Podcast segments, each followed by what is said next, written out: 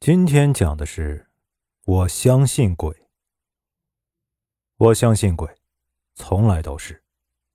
我相信这个世界上有着一个人类无法触及的地点，那里可能存在着亡灵或者别的什么。小时候住在乡下，一直被迷信影响着，听着村里的一些轶事，从来没有想过有一天会被自己碰到。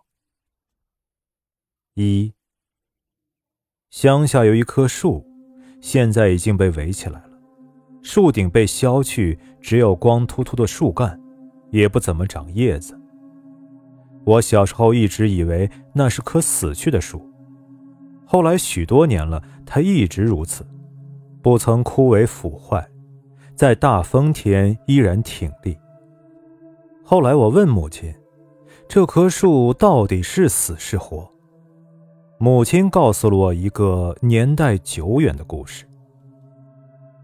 外祖母小的时候，那棵树还和所有的古木一样参天茂密，经常有人在下面乘凉。这棵树的年龄一直是个秘密。当年外祖母一家安居于此的时候，它就已经这么高这么大了。有位世代生活于此的老人说，从唐代开始，这棵树就一直在这里了。新中国成立后，村里决定要砍掉这棵树来拓路建房。动工那天，就发生了一件令所有人毕生难忘的事情。村民们刚把这棵巨木的上端砍掉，谁知从树干里竟然冒出了一条怪蛇，有碗口粗细，舌头很尖，有成人的半截手臂那么长，眼睛通红。眼角还有类似血泪一样的液体，鳞片是很浅很浅的黄色，鼻孔两端挂着两条胡须。他呲溜一下从树上窜下，村民们纷纷吓得让开了道，眼睁睁看着这条怪蛇潜入水里。此次再也没有人敢动这棵树了。不久，村里来了许多陌生人。他们在村里孤到了几天才离开。据说呀，一个人借走了外祖母家的渔网。后来一家小报社也来采访过，发表了一小段东西。我还看过那张古老的报纸。有一天，我很好奇地走到树边，细细观察，惊讶地发现，这棵一直活着的古木中间有一大部分都是空心的，树里面。很潮湿，黏黏的。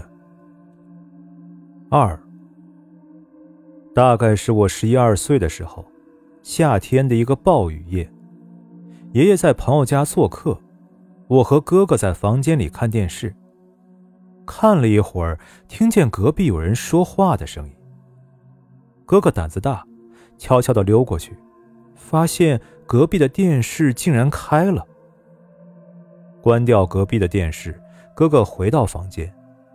过了一会儿，隔壁的说话声再次响起。哥哥拉着我再到隔壁，发现电视又开了，我被吓个半死。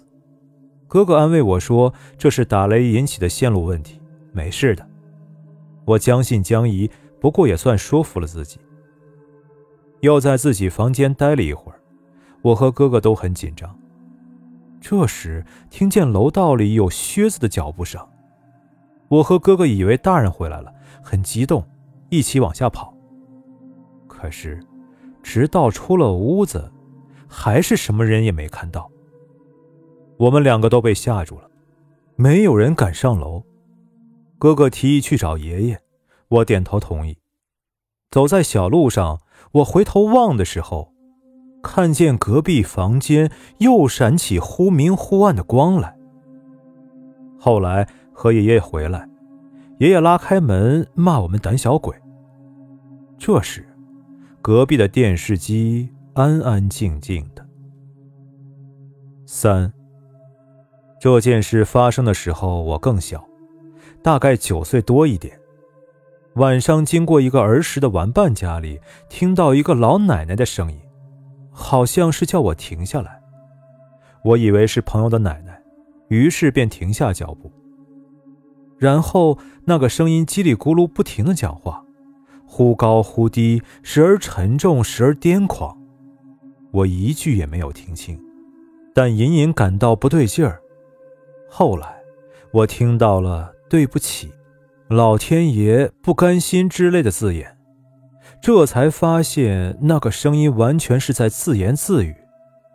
我试着喊了几声，那个声音也不回答，仍然含糊不清的说着。我当时脚有点发软，只想快点离开，无意中绊倒了一个花盆，还把刚买的绿茶给弄掉了。我也管不了那么多，拼命往家跑。第二天一早，我来到那个朋友家门口，绿茶和花盆好像根本没有存在过似的。正好，我的朋友从楼上下来，我问他怎么不见他奶奶，他说。他奶奶早就生病住院了，我对他说：“我九点钟来找你看鬼片怎么叫你都不理我。”他笑着回答：“那时他早就睡着了。”事情发生后没几天，我那朋友的奶奶就过世了。四，这个故事我只有一点依稀的记忆，不记得是什么时候发生的了。某天和哥哥走乡间小路回家，经过一户人家门口，我透着窗玻璃发现那家人的灯很奇特，老式的灯都是发着橘红色的光，而且不亮，所以什么影子都特别清楚。我发现那家人的灯好像是一个钩子上挂着个瘦长的包袱，一晃一晃的。我和哥哥还调笑这个灯，哥哥说：“妈的！”真像个吊死鬼啊！我和哥哥当时经常看鬼片，哥哥老拿鬼吓我，我当他是在乱说，便一笑了之。后来过了很久，奶奶跟我讲村里的奇闻异事，说到以前村里有个女的为情自杀，吊死的，地点就是我们当年所经过的那所乡间小路旁的房子。我告诉哥哥这件事。哥哥说那是巧合，还拉着我去考证。来到那间房子，哥哥敲门，很久都没人开。一个村里的大叔走过来，问我们在这里干什么。哥哥说他要找这户人家的主人。那位大叔一边笑一边说：“这间房子很久以前就改建成了仓库，而且荒废了很久，怎么会有人住啊？”故事播讲结束，感谢您的收听。